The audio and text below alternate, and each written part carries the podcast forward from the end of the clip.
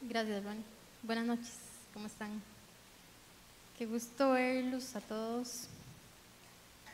Em, espero que todos estén muy bien, de verdad, que esté en sus vidas todo tranquilo y que estén confiando en que Dios tiene el poder para tener control de todos los detalles.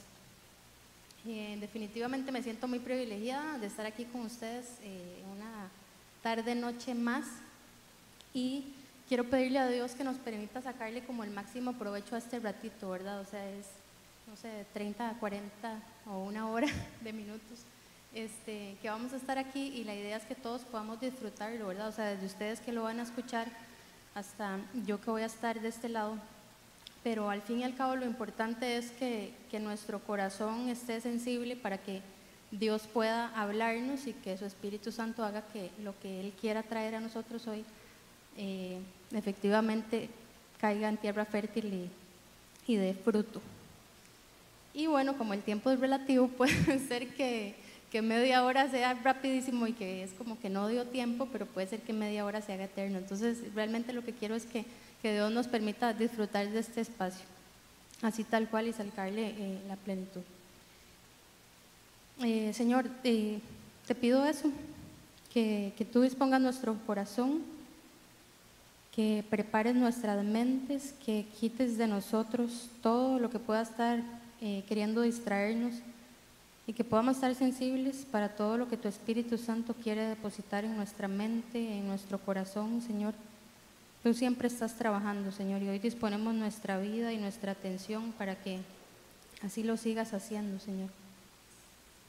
Que esto que vamos a ver hoy, Señor, caiga en tierra fértil y que podamos ver el fruto. En el nombre de tu Hijo Jesucristo, te doy las gracias y, lo dejo en tus manos. Amén. Ahora sí. Entonces, quería contarles que hace poco estaba revisando ahí las redes sociales, ¿verdad? Yo no sé si todos son como yo, pero de vez en cuando en el día saco un ratito y me pongo ahí a deslizar la pantalla, ¿verdad? Para ver si encuentro algo que me llame la atención. Ni siquiera es que me meta a ver algo particular, sino que empiezo ahí a darle para arriba, ¿verdad? Y ahí le doy, le doy, a ver qué veo. Y la cosa fue que me encontré con un video publicitario. Y yo no soy de ver mucho como los, los videos, ¿verdad? De anuncios y así, pero la cuestión es que me quedé viéndolo porque en una oportunidad, viendo unos, unos videos en YouTube, resulta que me encontré con uno de esos videos que están en medio de los videos, ¿verdad? O sea, que uno tiene que esperar a que pase el anuncio para, para poder continuar. Y resulta que se trataba de una, de una señora que, no sé, el siglo pasado o algo así, hace mucho, había descubierto algo que nos iban a revelar en ese momento en ese video y que eso iba a transformar nuestras vidas por completo. Entonces yo me quedé como viendo para ver de qué era lo que iban a hablar, ¿verdad? Y resulta que eh, de ahí pasaban los minutos y nada, no le contaban a uno nada, sino que en el próximo minuto, ¿verdad? Y uno, para que uno siguiera escuchando. Entonces escuché buen rato, pero al final digo yo, no, no, esto es verdad, es para nada más que uno se mantenga como en línea, ¿verdad? Seguro así es que sacan ventaja. Pero les cuento esto porque en esta oportunidad que estaba revisando las redes y me encontré nuevamente otro video entonces resulta que digo yo, debe ser algo parecido, ¿verdad? Debe ser que prometen algo y en realidad se lo llevan a uno así por largo rato y nunca le dicen nada. Pero, para mi sorpresa, eh, yo esperando que algo sucediera y me lo confirmara, pero no, sino que efectivamente iban a contar algo que se suponía que podía transformar nuestras vidas. Entonces el muchacho en el video contaba y decía, ¿verdad? O sea, si usted está frustrado, si usted siente que en su vida eh, las cosas no prosperan, que las cosas no mejoran, que los demás están alcanzando las cosas que quieren y usted se siente en el mismo punto, esto es lo que usted necesita, ¿verdad? Entonces, eh, para no hacernos el cuento muy largo, el tema es que el muchacho cuenta que una vez él estaba pasando por un momento muy difícil y resulta que alguien le ofreció este secreto y que él como que lo subestimó, que él dijo, no, no, la verdad es que esto no, no, no pasa nada por hacerlo, pero al mismo tiempo lo hizo. Fue un muchacho que le ofreció a este otro escuchar unos videos porque iba a escuchar una secuencia de unas notas musicales y con solo escuchar esas secuencias, él por unos minutos todos los días ya iba a transformar su vida.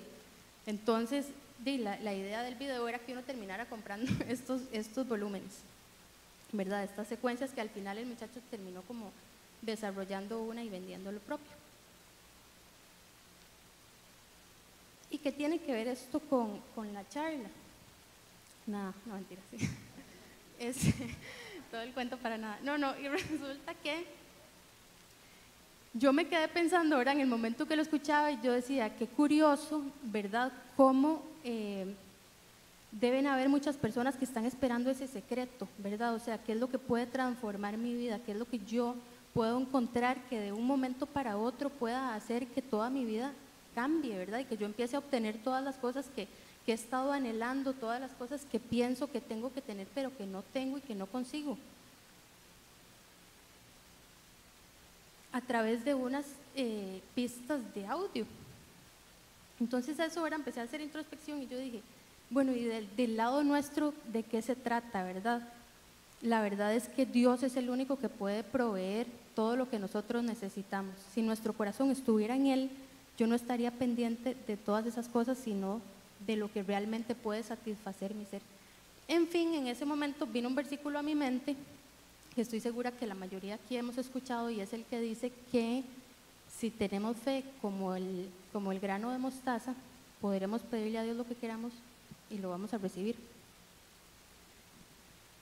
Y basándonos en ese versículo, vamos a, estar estudiando el día de hoy este tema. Y vamos a, leer tres textos bíblicos, ¿verdad? Son, son tres grupitos que ahorita Ronald los va a poner por ahí. Y eh, para no leerlos todos porque son largos, les voy a ir contando un poquito el contexto de cada uno. Eh, voy a leerlo yo aquí. Vamos a ver. Primero está Mateo 17, 20, si está en. Está Mateo 17, 20.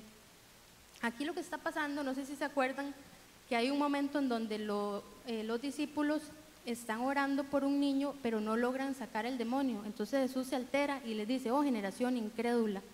¿Verdad? O sea, Jesús como que se altera y les llama la atención porque no pudieron sacar el demonio. Entonces, este, ellos le preguntan, pero ¿por qué no pudimos sacarlo? Le preguntan los, discípulos. Y esto es lo que Jesús les contestó, lo que vemos en Mateo 17, 20, que dice, por la poca fe que tienen, les respondió. Les aseguro que si tuvieran fe tan pequeña como un grano de mostaza, podrían decirle a esta montaña, trasládate de aquí para allá y se trasladaría. Para ustedes nada sería imposible. Y aquí nada más hago una pausa porque cuando Dios dice algo es en serio, ¿verdad? No es como si Él está diciendo esto es porque literalmente para nosotros en Él nada es imposible. Y entonces esto es en Mateo 17. Y ahí mismo en el libro de Mateo, capítulos más adelante, en el capítulo 21, resulta que iba Jesús caminando con los discípulos también. Y en eso eh, iba Jesús y le dio hambre y vio una higuera. Entonces se acercó y vio que no tenía hojas. Entonces Jesús le dijo a la higuera, que no diera más fruto. ¿Verdad? Se lo ordenó. Y los discípulos se sorprenden de que algo sucediera tan rápido, ¿verdad? O sea, ¿cómo, cómo sucedió eso tan pronto? Le preguntaron a Jesús. Entonces Jesús le contestó lo que vamos a ver en el siguiente, Mateo 21, 21. Les aseguro que si tienen fe y no dudan, les respondió Jesús, no solo harán lo que he hecho con la higuera, sino que podrán decirle a este monte, vea que les dice lo mismo, podrán decirle a este monte, quítate de ahí y tírate al mar, y así se hará. Si ustedes creen, recibirán todo lo que pidan en oración, todo lo que pidan en oración. Y por otro lado tenemos el tercero, ¿verdad? Que es Lucas 17, eh, 6, y aquí lo que está pasando es algo diferente. Resulta que Jesús les está exponiendo a los, a los discípulos varias cosas que, que deberían de hacer, y entre ellos, digamos, al puro, ya acercándose más al, al texto, Jesús le está diciendo que si alguien peca contra ellos y se arrepiente, que ellos lo perdonen, y lo perdonen las veces, la cantidad de veces que sea necesario. Entonces yo me imagino que los discípulos se, se abrumaron un poco, era como, wow, tenemos que hacer demasiado y nosotros no tenemos como la capacidad o el carácter para, para poder reaccionar de esa manera. Entonces, de inmediato le dicen a Jesús, aumenta nuestra fe. Y esto, Lucas 17, es lo que Jesús les contesta. Si ustedes tuvieran una fe tan pequeña como un grano de mostaza, les respondió el Señor, podrían decirle a este árbol, desarráigate y plántate en el mar, y les obedecería.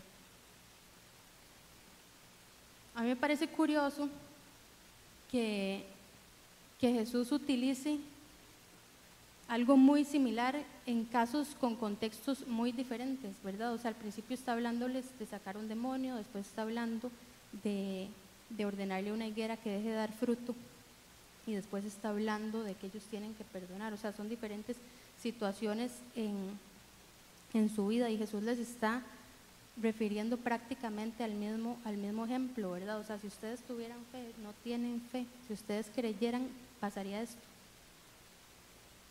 Es decir, que, lo primero que yo puedo ver de, estas de estas tres citas bíblicas es que esta fe nos puede acompañar a lo largo de distintas circunstancias en nuestra vida. O sea, no, estamos hablando que la fe de Dios es como solamente si voy a ir a orar para que, ¿verdad? Para que salgan unos demonios y que voy a necesitar esa fe. No, o sea, a lo largo de nuestra vida, en diferentes circunstancias, tenemos la fe. Y me gustaría también destacar que en todos los casos Jesús le está hablando a los discípulos.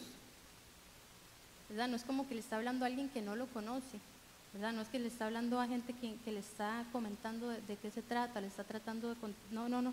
Dios está, en todos los casos, le está respondiendo a los discípulos. ¿Y qué es lo importante aquí? Que los discípulos definitivamente son personas que iban caminando con Él, ¿verdad? Que, que han sido testigos de las cosas que Él había hecho. O sea, si había alguien cercano a Jesús, eran sus discípulos, o sea, eran las personas que habían estado a su lado. Y sin embargo, en estos tres momentos Jesús les contesta de esa manera.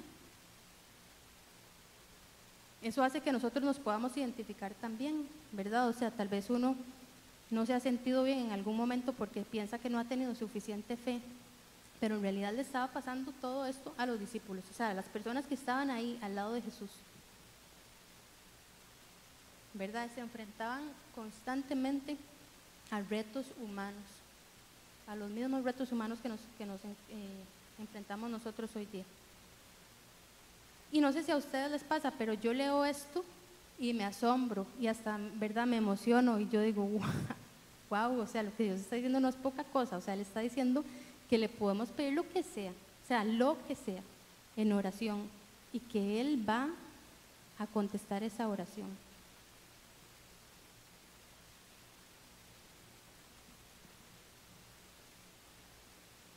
¿Verdad? Lo que nos está diciendo no es algo sencillo o común, no es como que nos está diciendo, bueno, si ustedes hacen esto, va a ser algo que vemos todos los días. Nos está llevando, ¿verdad? A veces hay personas tal vez que se refieren a esto como que es este, como en modo figurativo, ¿verdad? Cuando está hablando de la montaña, que, que se puede ir de un lado a otro.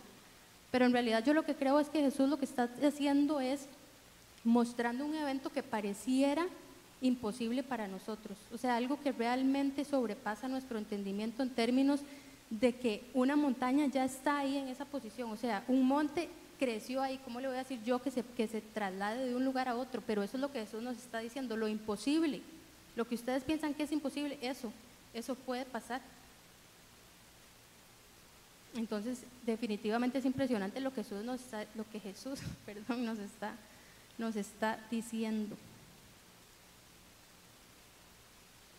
Y yo he escuchado muchas veces en las charlas que a veces la gente dice, bueno, eh, a mí es el primero que me estoy hablando, pero esta vez realmente me identifico con eso, porque cuando yo les estoy hablando de una fe, ¿verdad? De una fe que puede mover montañas, que lo vamos a seguir viendo, pero eso es, eso es lo que vamos a hablar hoy. Cuando estamos hablando de una fe que puede mover montañas, no es porque Maureen es, ¿verdad?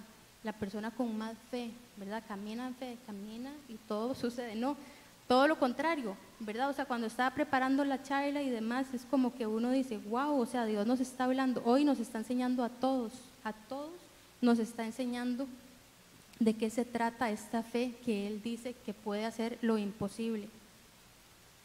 Entonces, para lo que vamos a seguir viendo, me voy a estar apoyando en frases que están contenidas en los en las tres textos bíblicos que estábamos leyendo ahora, que son muy, muy, muy similares, ¿verdad? Y vamos a, a ver tres atributos Eso es lo que vamos a extraer de estos versículos. Tres atributos que si nosotros desarrollamos en nuestra vida, tres atributos que si alimentamos en nuestra vida, nos van a permitir ejercer esa fe que mueve montañas. Esa fe de la que Jesús nos está hablando. Entonces, el primer atributo que vamos a ver es la constancia. Mateo 21, lo primero que dice es si tienen fe y no dudan, ¿verdad? Si tienen fe y no dudan. Y a mí me, parece un poco simpático como que Jesús mencione las dos cosas, porque evidentemente si uno tiene fe, no duda, y si uno duda, no tiene fe, ¿verdad? Es como que las dos cosas en el mismo, o sea, eh, o tiene fe o, duda. Verás como las caras de una moneda, o sea, si, si, si cara está para arriba, escudo está para abajo. Pero eso es lo que Jesús está dejando como de manera muy, muy clara, o sea, no está dejándolo ni siquiera como al, tema de, de, la interpretación, sino que si ustedes tienen fe y no dudan, o sea, si esta es la situación, si ustedes tienen fe y no dudan, ¿verdad? Mateo 21. Entonces,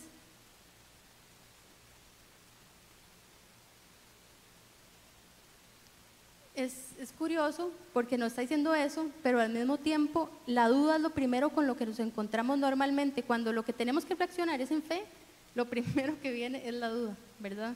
O sea, no es como que, ay, vamos a encontrarnos en un momento donde queremos reaccionar con fe y entonces todo sale perfecto. No, o sea, en el momento que necesitamos reaccionar con fe, de inmediato aparece eh, la duda, ¿verdad? O sea, se enciende esa, esa alerta de, no, no, ¿verdad? o sea, primero hacemos un análisis, pero eso lo vamos a ver en, un segundo. Yo no sé si todos han visto, le iba a decir a Bruno que lo pusiera y se me fue. Si todos han visto de esos videos que están los papás como distraídos con algo y están los chiquitos jugando a la par y el chiquito, el bebé se va a caer y entonces el bebé reacciona y lo, y lo junta. ¿Han visto todos ese, tipo de videos? Que el, que el bebé se va a caer y el, y el papá lo junta apenas en el instante que, que iba a caerse. Este, y es curioso porque el papá tiene una reacción inmediata de rescatar al chiquito. No es como que el, bebé se está cayendo y el chiquito dice, él, y el papá dice, uy, ¿será que lo, que lo junto, verdad? Porque tal vez, tal vez no va a caer mal, o tal vez no se golpea, y tal vez si lo dejo caer se aprende. O sea, él no está analizando la situación, no está considerando nada, es una reacción inmediata. O sea, él simplemente, el chiquito se va a caer y reacciona y lo levanta. Entonces, yo quería que nos preguntáramos todos, ¿qué pasa cuando Dios nos llama a hacer algo? Nosotros reaccionamos de inmediato en obediencia. O sea, reaccionamos sin pensarlo, sin dudarlo. Y aquí quisiéramos, quisiera que viéramos esta palabra duda.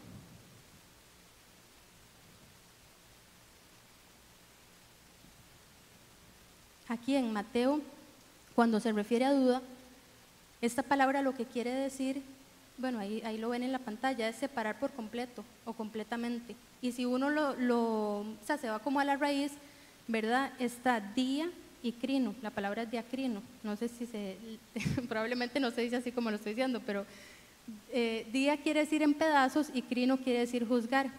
Es decir, que la duda es como que uno hace como un, corte y hace un juicio antes de tomar una decisión, ¿verdad? Y eso justamente lo que nos pasa la mayoría de las veces cuando Dios nos, nos pide algo. Nos detenemos primero a analizar, nos detenemos primero a ver si eso que Él nos está pidiendo nos conviene o no nos conviene, ¿verdad? Hacemos un juicio. Y eso, digamos, para poner un ejemplo sencillo, si Dios este, nos pone en el corazón que, vaya, que vayamos y oremos por alguien, eh, no pareciera tener ninguna desventaja orar por alguien, ¿verdad? O sea, si Dios pone eso en nuestro corazón, no habría ningún problema de, de reaccionar de manera inmediata y de ir y ofrecerle a la persona oración. Pero justamente en esos instantes uno se lo cuestiona, ¿será que realmente la persona lo necesita o será que yo me lo estoy inventando? ¿Verdad? Hacemos esa, esa, esa pausa y empezamos a tomar un juicio. No reaccionamos de inmediato como reaccionó el papá, ¿verdad? O sea, no reaccionamos de inmediato, Dios me pidió esto, voy a hacerlo. No, lo primero que hacemos es, suave, ¿será que, que realmente tengo que ir y hacerlo? Entonces, a veces sí nos exponemos para la gloria y honra de Dios, pero a veces lo que hacemos es simplemente retraernos, ¿verdad? Porque está en función de lo que esa duda me lleva a discernir.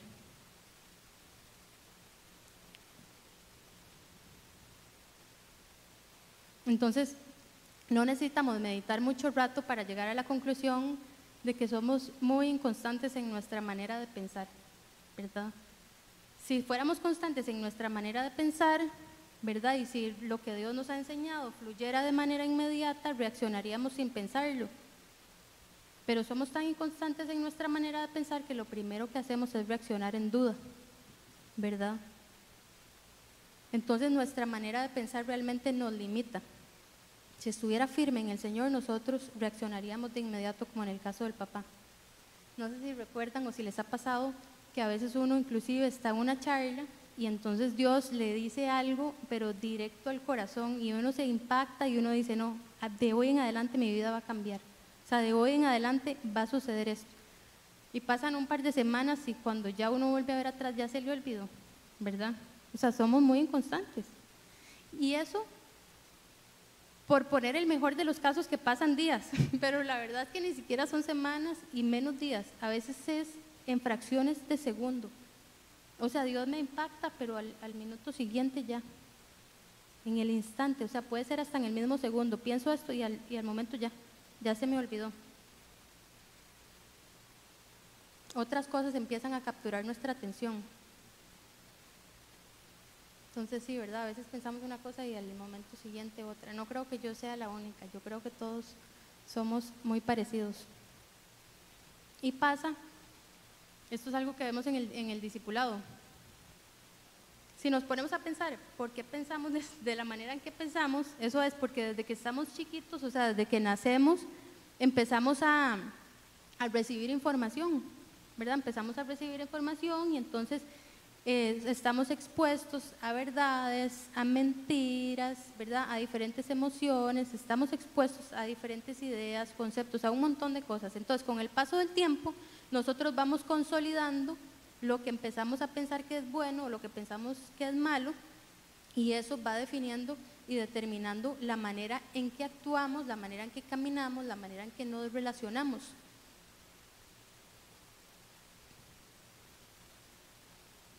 Y ahora quisiera leer eh, Romanos 12.2, que es uno de mis versículos eh, preferidos. Romanos 12.2. Dice así, no se amolden, no se amolden al mundo actual, sino sean transformados mediante la renovación de su mente.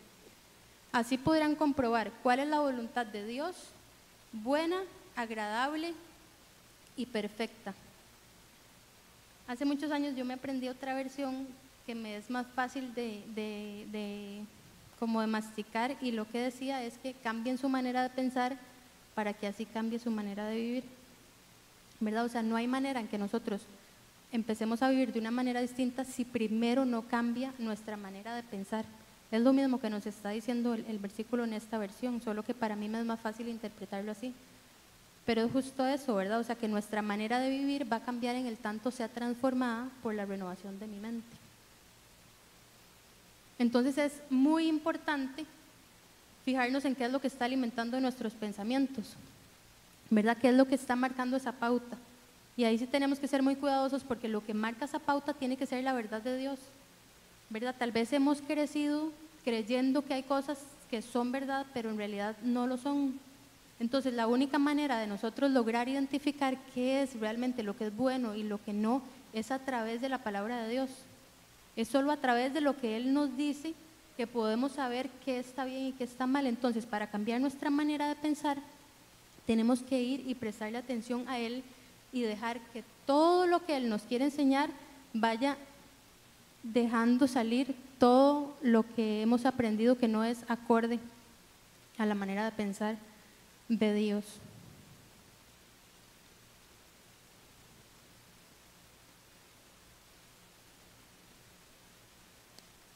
Y no, no solo somos inconstantes en nuestra manera de pensar, sino también somos inconstantes día a día en nuestro actuar, que definitivamente está marcado justamente por nuestra manera de pensar. Pero lo que quisieras ver aquí, eh, a inicios del, de Mateo 17, cuando no podían sacar el, demonio, Jesús lo que les dice es, por la poca fe, ¿verdad? Eso es lo primero que les digo, por la poca fe que tienen.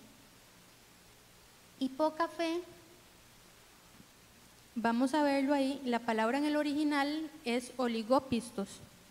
Y esta palabra se puede como dividir en, en, en oligos, que es poco en número, poca cantidad, y pistis, que quiere decir fe, ¿verdad? Oligo, pistos. Así se separa esta palabra y, es traducida como poca fe, como estas dos palabras en el español. Pero esto lo que quiere decir poca fe son pocas ocurrencias, o sea, pocas aplicaciones de la fe. O sea, que no es, que no es constante, pero en repetición. O sea, que no ocurre de manera repetida, valga la redundancia. Entonces, cuando Mateo 17 nos está diciendo que tenemos poca fe, a lo que se está refiriendo es que nosotros no escuchamos la voz de manera constante, la voz de Dios. No es que no, no, no nos está hablando como de que poca fe porque no nos alcanza, ¿verdad? O sea, es que a veces hemos creado la idea como de que seguro las cosas no pasan porque mi fe es muy pequeña, ¿verdad? Como que yo no, la, mi fe no alcanza para, para conseguir ciertas cosas. Esa es la idea que nos hemos creado en nuestra mente. Y realmente me gustaría que lográramos como visualizar esto, que no nos está hablando de que nuestra fe sea pequeña, como de que no nos alcanza para alcanzar lo que Él nos está pidiendo, es otra cosa. Él nos está hablando de que hay poca fe porque no se ve repetidamente en nuestra vida no ocurre de manera repetitiva.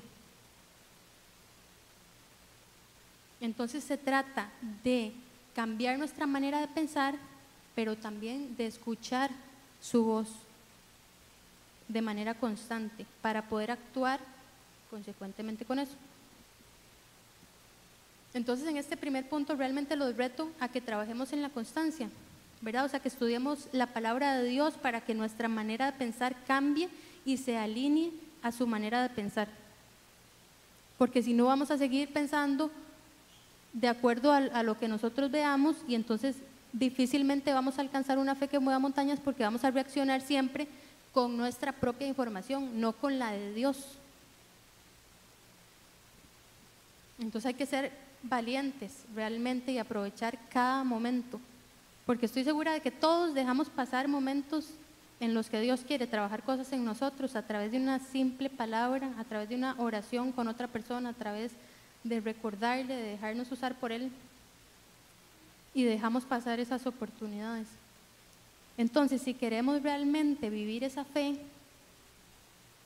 lo primero es que seamos constantes en nuestra manera de pensar acorde a Dios y que nos dejemos utilizar por Él de manera constante. No sé si, si tal vez han escuchado de, de, algún miembro de la iglesia, pero digamos, a veces uno no se involucra en un área y cuando se involucra y empieza a ver las cosas que Dios hace, uno se va como despertando y haciendo más sediento, ahora es como, uy, ya quiero ver más. Y es por eso, porque la repetición va permitiendo que conozcamos más a Dios y que nos vayamos enamorando. Entonces tenemos que ser constantes, constantes en nuestra manera de pensar y constantes en nuestra manera de actuar, de reaccionar con Él. El segundo punto, ¿verdad? Que es el segundo atributo que les estaba comentando al principio, es el enfoque. Después en estos mismos versículos que estábamos leyendo, estoy hablando muy rápido, en estos versículos que estábamos leyendo, después dice, si tuvieran fe tan pequeña como un grano de mostaza. ¿Verdad? Lo que dicen después los versículos. O sea, si tuvieran fe como el grano de mostaza. Y aquí, estudiando, me pareció bastante curioso que me di cuenta que en el original no viene la palabra pequeña. O sea, cuando él dice que si tuviéramos fe como el grano de mostaza, no está diciendo tan pequeña como el grano de mostaza. Y eso, aunque pareciera que no es relevante, para mí es importante, porque a veces cuando leemos esto y vemos que tan pequeña como un grano de mostaza, eso es lo que nos hace pensar que nuestra fe es pequeñita, porque es, o sea, que si fuera por lo menos del tamaño de un granito que es pequeño, o sea, eso nos hace pensar que nuestra fe es mucho menos que un grano de mostaza en tamaño. Y en realidad no es lo que nos está diciendo aquí. O sea, no es que nuestra fe sea tan pequeñita, no, lo que está diciendo, y, lo, hay otra parte de la Biblia inclusive que habla del tamaño de la semilla de mostaza, pero no es, no es en este versículo, aquí no está refiriendo al tamaño. Y eso es lo que quiero y me parece importante, porque lo que él está destacando no es el tamaño del grano, lo que él está destacando es que sea como el grano. ¿Y cómo es el grano? Ahí sí podemos destacar esa, esa característica, esa, esa descripción. El grano tiene un origen, o sea, es una semilla que se siembra y tiene un propósito. ¿verdad? Efectivamente es pequeñita, pero es algo que, que, que, empieza y que germina en algo mayor, no necesariamente más grande, pero en algo mayor. O sea, tiene un propósito. Entonces es importante que dejemos de pensar que nuestra fe es muy pequeñita y que no nos alcanza, porque en realidad Dios nos dio fe a todos nosotros. Ahorita, ahorita vamos a ver eso. Pero antes quisiera tocar otra palabra, y es que eh, hay un versículo, está en Romanos 12.3, por si alguien lo quiere leer después, pero no lo voy a leer ahorita con calma pero que habla de que no pensemos más de nosotros mismos, sino con la medida de fe que Dios nos ha dado a cada uno. Y entonces yo creo que ese versículo también nos ha hecho pensar como que con la medida de fe es como que si Dios nos dio una medida diferente a todos, ¿verdad? Como que si Dios le dio un poquito más a Carla y un poquito menos a Alba, ¿verdad? O sea, como que pensamos que Dios nos dio una medida diferente. Y en realidad cuando aquí vemos esa palabra en ese versículo, si la estudiamos, cuando vemos la palabra medida, que es metrón, en el original, realmente lo que se está refiriendo es a la medida en sí misma. O sea, ustedes han visto que en Dios las cosas simplemente son. O sea, Él lo que nos está diciendo es que Él nos dio esa porción a todos para poder discernir y no creernos más o menos de lo que realmente somos. Pero no está diciendo que nos dio una medida de fe diferente a todos. Lo que está diciendo es que a todos nos dio fe suficiente para poder distinguir y tener una, una, postura equilibrada de quiénes somos. O sea, se está refiriendo a la medida exacta, la medida en sí misma, no es que, no es que un poquito menos un poquito más, o sea, es la medida que Él nos dio. Entonces, retomando aquí lo importante es el tema de que el grano de mostaza comienza en algo y termina en algo mayor.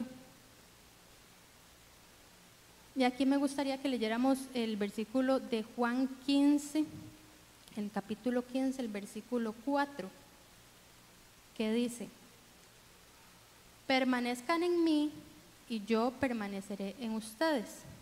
Así como ninguna rama puede dar fruto por sí misma, sino que tiene que permanecer en la vida, así tampoco ustedes pueden dar fruto si no permanecen en mí.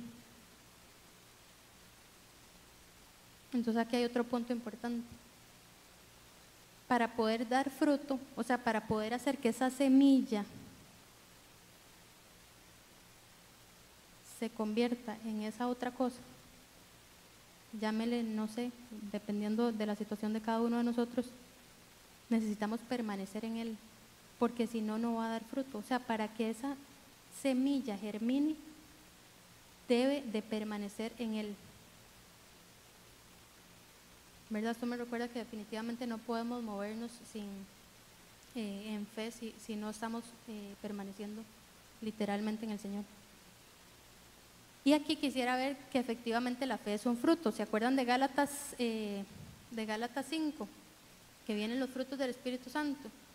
¿Cuáles son los frutos? ¿Verdad? Hablan. Ajá. Amor, gozo, paz, paciencia. Muy bien, gracias, Lisandro. Todos los frutos del Espíritu Santo. Entre ellos, en la versión que nosotros leemos normalmente dice fidelidad.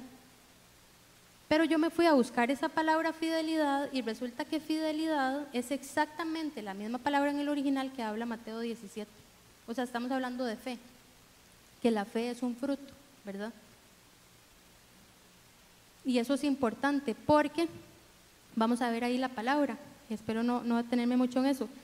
Pero la fe, ¿verdad? Que de hecho lo vimos antes con oligopistos, Eh, la fe, la palabra original es pistis, y esa palabra lo que quiere decir es persuadir, o sea, ser persuadido. En otras palabras, es para el creyente, es la divina persuasión de Dios. Entonces, ¿qué es lo que pasa? Que Dios nos ha dado fe a todos porque, fe, porque todos somos persuadidos por Él. ¿Me explico? O sea, Dios nos busca y nos atrae a todos en la misma medida, porque Él quiere que todos le conozcamos. Entonces, a todos nos ha dado fe para poder acercarnos a Él, ¿verdad? Nadie puede acercarse a Él si, él no, si no cree que existe. O sea, Él nos ha dado fe a todos. Entonces, la fe no es algo como que yo produzco por mi cuenta, es algo que Dios me dio. Y esto es activado por la guía del Espíritu Santo, porque es un fruto. Entonces, la fe ya nos fue dada, pero la manera de realmente desarrollarla es justamente a través de dejarnos guiar por el Espíritu Santo, para que sea un fruto en la vida de cada uno de nosotros.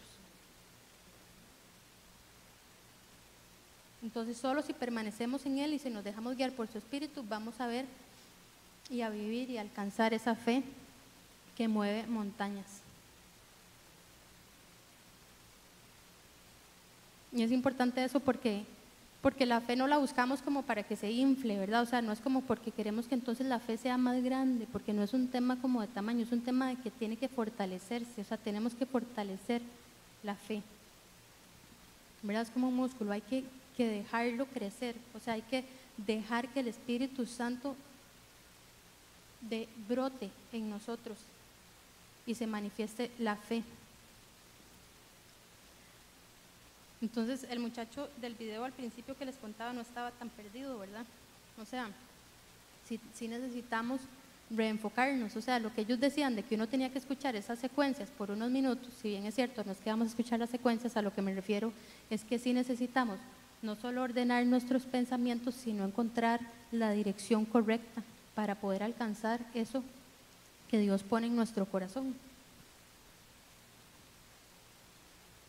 Y lo otro que quiero que veamos es que necesitamos tener nuestra mirada puesta en Jesús. O sea, debemos permanecer en Él, pero además de permanecer en Él, completamente enfocados. ¿Y a qué me refiero con enfocados? Cuando uno enfoca hacia un punto de manera, eh, por rebote, hay un montón de cosas que se van. O sea, si usted está enfocado, entonces todo lo que está aquí, todo lo que está aquí pierde, pierde importancia. Y eso es importante porque nosotros en la vida, para alcanzar esta fe, tenemos que hacer eso. O sea, si, si, mantenemos nuestra concentración en todo, no vamos a poder avanzar, o sea, no vamos a poder caminar hacia esa fe. Entonces tenemos que enfocarnos. Y la manera de enfocarnos es saber que esa fe viene de Jesús, ¿verdad? De tener nuestra mirada puesta en Él.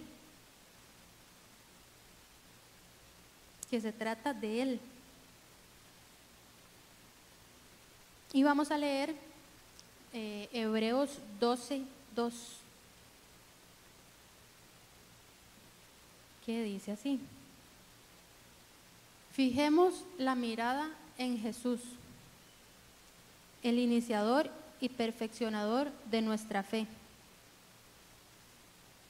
Por el gozo que le esperaba, soportó la cruz, menospreciando la vergüenza que ella significaba Vean lo que, lo que dice ahí, ¿verdad? O sea, menospreciando la vergüenza que ella significaba. El Dios que creó todo se hizo hombre y renunció a su divinidad. O sea, renunció a mucho por esto, por soportar una cruz.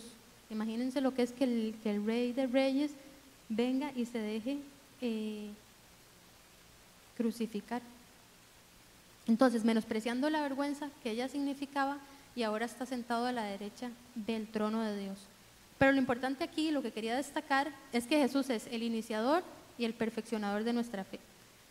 Y aquí seguro atrás se ríen porque estoy usando muchas palabras, pero es que me gustó encontrar que hay muchas palabras que le pueden dar mayor sentido a estos versículos. Y es que, digamos, la palabra perfeccionador en el original lo que quiere decir es consumador, ¿verdad? O sea, cuando estamos leyendo ahí es que Él es el iniciador y el consumador de nuestra fe.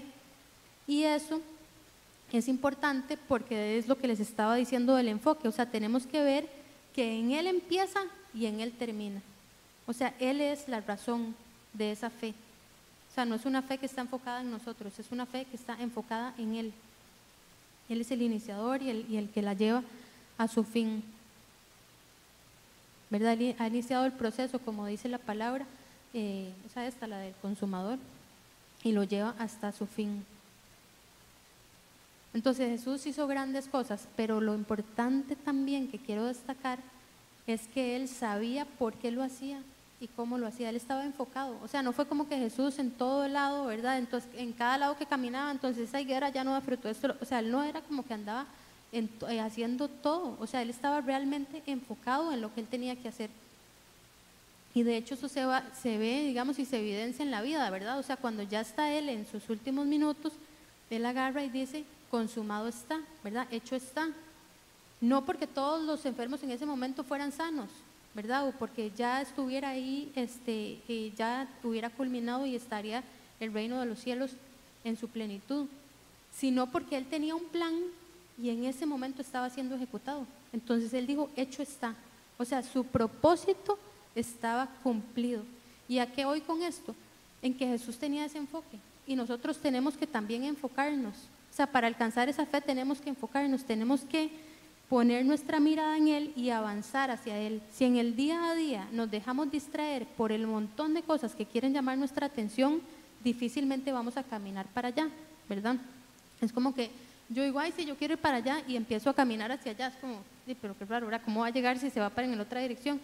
Eso pasa cuando no estamos enfocados, o sea, decimos que queremos ir para allá, pero en realidad estamos desperdiciando nuestras ganas, nuestras energías, nuestra pasión en otras cosas.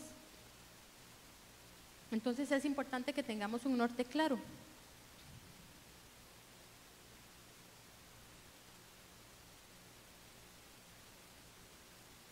¿Verdad? O sea, si, si realmente permanecemos en él y tenemos ese norte, vamos a ser efectivos en nuestra manera de actuar. Y eso es importante, o sea que cuando vayamos hacia algo, eso va a suceder porque realmente es lo que necesitábamos hacer. Y finalmente llegamos al tercer atributo que quería destacar de estos, de, estos tres textos que leímos y es la autoridad. Finalizando estos versículos, lo que Jesús dice es que si le decimos, a, ¿verdad? Que si le ordenamos tal, todo eso va a suceder, ¿verdad? Como estábamos leyendo. No habrá nada imposible. Lo que le pidamos en oración, Él no lo dará. O sea, si hacemos. Entonces hemos venido hablando de la constancia y hemos venido hablando del enfoque. Pero ¿qué hacemos con la, con la constancia y el enfoque si realmente a la hora de la hora no ejercemos con autoridad?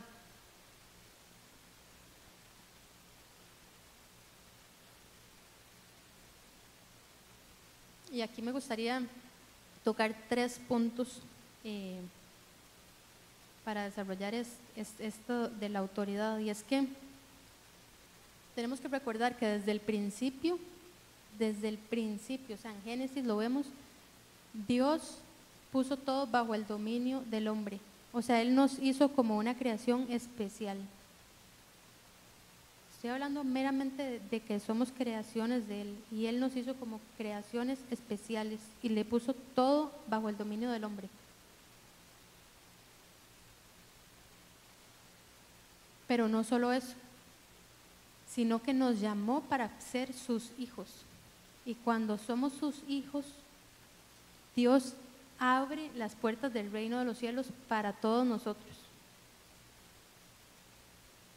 O sea, cuando somos sus hijos, entonces tenemos acceso a todo lo del Padre, ¿verdad? Es inclusive lo que compartía Andrés la semana pasada cuando hablaba del hijo pródigo, ¿verdad? Uno este, se fue a gastar lo que tenía y el otro lo que hizo fue no aprovechar lo que tenía, pero a lo que voy es que el Padre ha abierto las puertas del reino de los cielos para nosotros y nos ha dado todo. Entonces no solo somos creaciones especiales, sino que nos ha hecho sus hijos y siendo sus hijos ha abierto las puertas para nosotros para que nosotros vayamos delante del trono y lo busquemos con toda confianza, sin la menor duda de que Él va a estar ahí para nosotros. ¿Verdad? O sea, nosotros podemos buscarlo en cualquier instante porque somos sus hijos. Todo está a nuestra disposición. Pero no solo eso, no solamente somos sus creaciones, no solamente somos sus hijos, sino que también Dios nos llamó bueno, vamos a, antes de, decir lo que iba a decir, leamos Gálatas 4,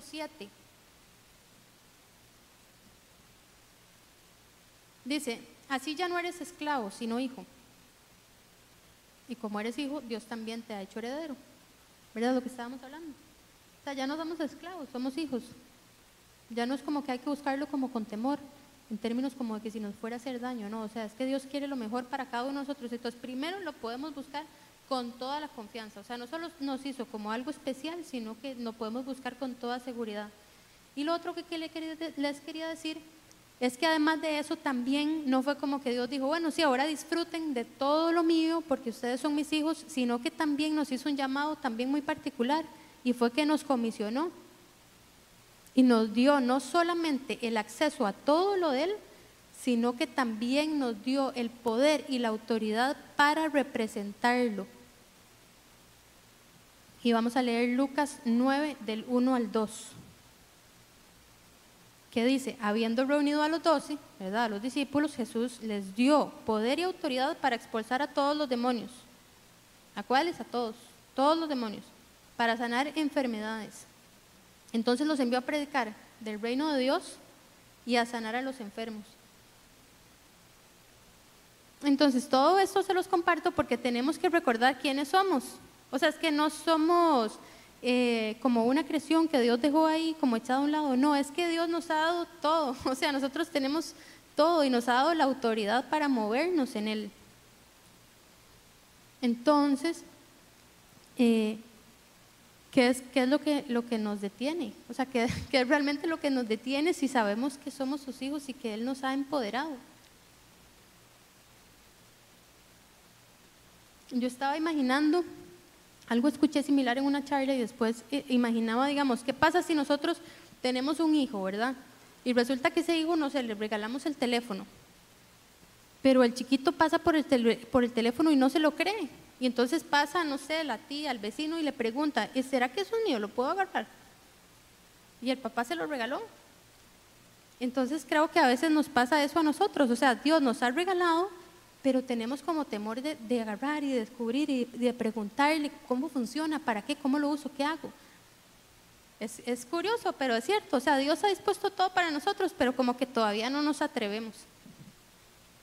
Y eso es lo tercero que quería eh, ver y que nos va a llevar a poder ejercer esa, esa fe. Y. no sé si, estábamos esperando tal vez con, la, con la charla, como que fuera como el video, como un secreto, como de, uy, ¿qué nos van a revelar? De manera que al día siguiente yo voy a llegar y ¡pla! lo que voy a pedir va a ser hecho y, ¿verdad? Y voy a caminar y se van a caer los demonios. O sea, no sé si eso era lo que estábamos esperando, pero al contrario del video, las cosas en Dios funcionan diferente. Y las cosas en Él requieren de procesos, requieren que nosotros nos creamos que somos sus hijos, que nosotros nos esforcemos por permanecer en Él y que nosotros lo busquemos y renovemos nuestros pensamientos de manera constante. Si queremos esa fe, tenemos que buscarlo y realmente vivir en su voluntad. Yo sé que suena quizás hasta un poco lógico, pero esa es la verdad. O sea, cuando nosotros vivamos así, va a ser un reflejo esa fe. Y a veces tal vez no nos gusta mucho eso porque nos pone en evidencia, ¿verdad? Qué raro, si no se está viendo es porque hay algo, tal vez no estoy permaneciendo como debiera, tal vez me estoy enfocando en otras cosas, tal vez no le estoy creyendo. Entonces es importante que hoy no nos vayamos de aquí pensando, ¿verdad? Como que hoy pobrecitos nosotros, que no, no le creemos a Dios y no le entendemos y Dios nos dio, o sea, no. Ese no, no es el objetivo. El objetivo es que sepamos que en Él podemos hacer cosas maravillosas, literalmente. En Él podemos hacer y alcanzar todo. Pero eso requiere de cada uno de nosotros dependiendo día a día, aprendiendo de Él día a día, intimando con Él día a día. Solo así vamos a actuar en esa fe que literalmente, como lo dice Dios, puede decirle a una montaña que se pase de un lugar a otro. Solo así. Entonces no nos vamos a encontrar como con esa verdad, ese secreto de hoy, entonces mañana voy a llegar y me voy a concentrar en esto y le voy a decir, Dios, yo quiero, yo quiero, yo quiero, yo quiero, y eso va a pasar. No, eso no va a pasar. Esa no es la fe que mueve montañas. La fe que, que mueve montañas es un fruto del Espíritu. Es algo que se va a empezar a reflejar en nuestra vida, producto de nuestra relación con Él. Entonces sí, a, Dios, a veces Dios nos deja probar, ¿verdad?, de ciertas cositas y nos emociona. ¿Verdad? A veces Dios nos da como aprobaditas y entonces nos sorprende con cosas. Pero al final, lo importante es que disfrutemos de Él en intimidad, en relación y eventualmente vamos a caminar como esos hijos confiados, seguros y que se creen la autoridad que Dios les ha dado. Entonces quisiera, quisiera que meditáramos un poco, haciendo introspección en, la vida de cada uno. Y, y, si usted siente que usted no es, no es constante con el Señor, si usted ve que en su, en su día a día eh, piensa más en las cosas de acuerdo a lo que le conviene a usted en lugar de, de enfocarse en las cosas que son para Él, yo creo que hoy, hoy es una oportunidad para aprovechar y decirle a Él que quiere buscar más de Él. Hoy es una oportunidad realmente para, para concentrarse en las cosas importantes y desechar las cosas que no, que, no, que no nos alimentan. Hoy es una oportunidad para tomar decisiones. Hoy es una oportunidad para para pedirle a Dios que realmente haga de Él nuestro tesoro. O sea, que estemos dispuestos a renunciar a todo por Él. Que estemos dispuestos a exponernos por Él.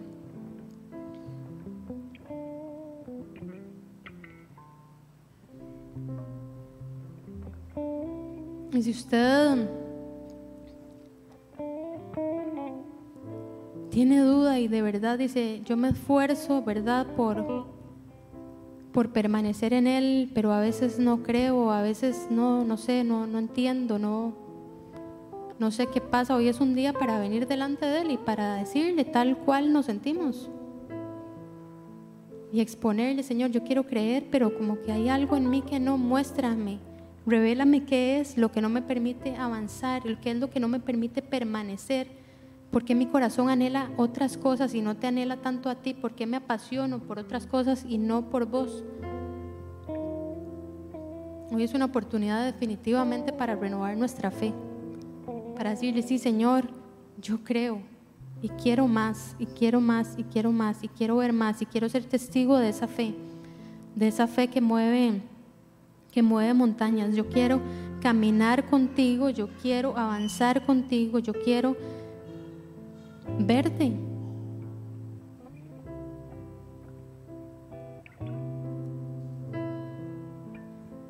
Los días pasan y las oportunidades pasan también, pero lo importante es que en Dios siempre hay un presente para actuar. O sea, siempre hay un momento para realmente venir delante de Él y, y rendirnos tal cual somos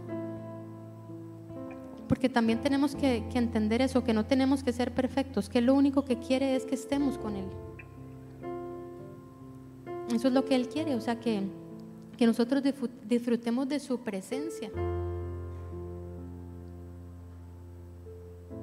Eso es lo que Él realmente quiere, que nosotros disfrutemos plenamente de, de su presencia. Y por eso es que todo momento es bueno para renovar nuestra fe, todo momento es bueno para decirle, sí Señor, yo creo y quiero creer más. O sea, yo entiendo quién eres, pero quiero más.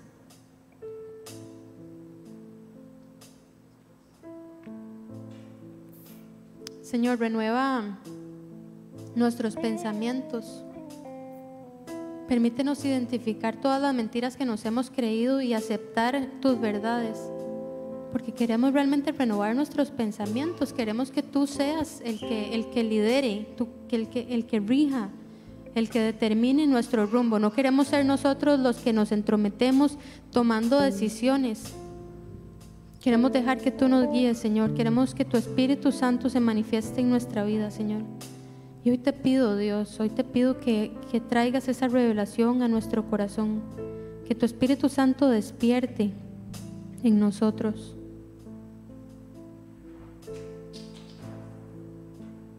Señor, gracias. Hoy queremos darte las gracias. Hoy queremos darte las gracias porque tu palabra es verdadera. Y cuando nos dices que no hay nada imposible para nosotros es porque literalmente no hay nada que sea imposible para nosotros si te abrazamos, si permanecemos en ti, si nos dejamos guiar por tu Espíritu Santo. Ven Señor y suple todas las necesidades que tenemos.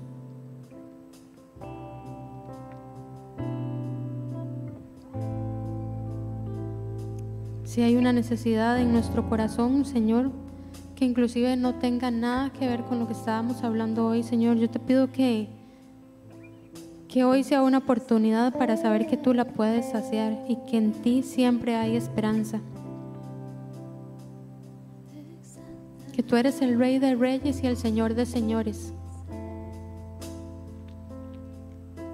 Los que gustan les agradezco si nos ponemos de pie.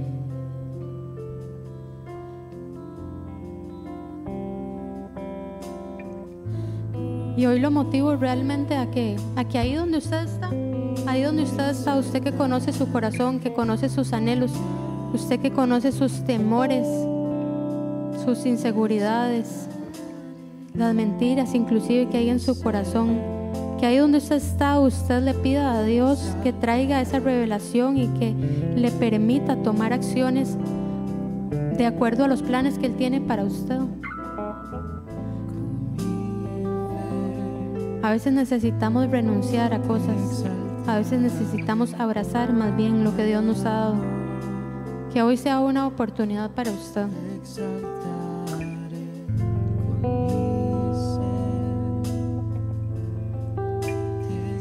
Señor, gracias porque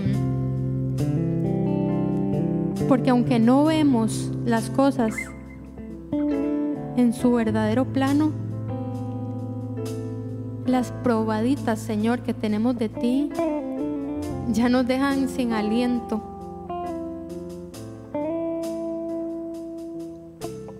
Estar delante de tu presencia, Señor, probablemente sería imposible en términos de que es demasiado tu amor y demasiada tu gloria y tu poder.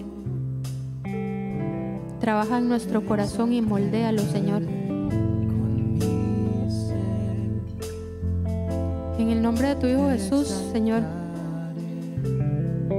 te pido porque nos lleves para alcanzar esa fe, esa fe que puede mover montañas, Señor. Yo quiero pedirte que, que podamos caminar literalmente siendo hombres y mujeres tuyos, Señor. Que a paso que den en la tierra tiemble, porque vamos contigo, Señor. Que así como le pasó a Pedro en la puerta, Señor, cuando le pidieron algo, no tengo dinero, más lo que tengo te doy. Señor, que podamos hablar con esa autoridad y compartir lo que tú has puesto en nosotros, Señor, porque tú quieres trabajar a través de todos nosotros. Recuérdanos, Señor, que somos así de importantes para ti.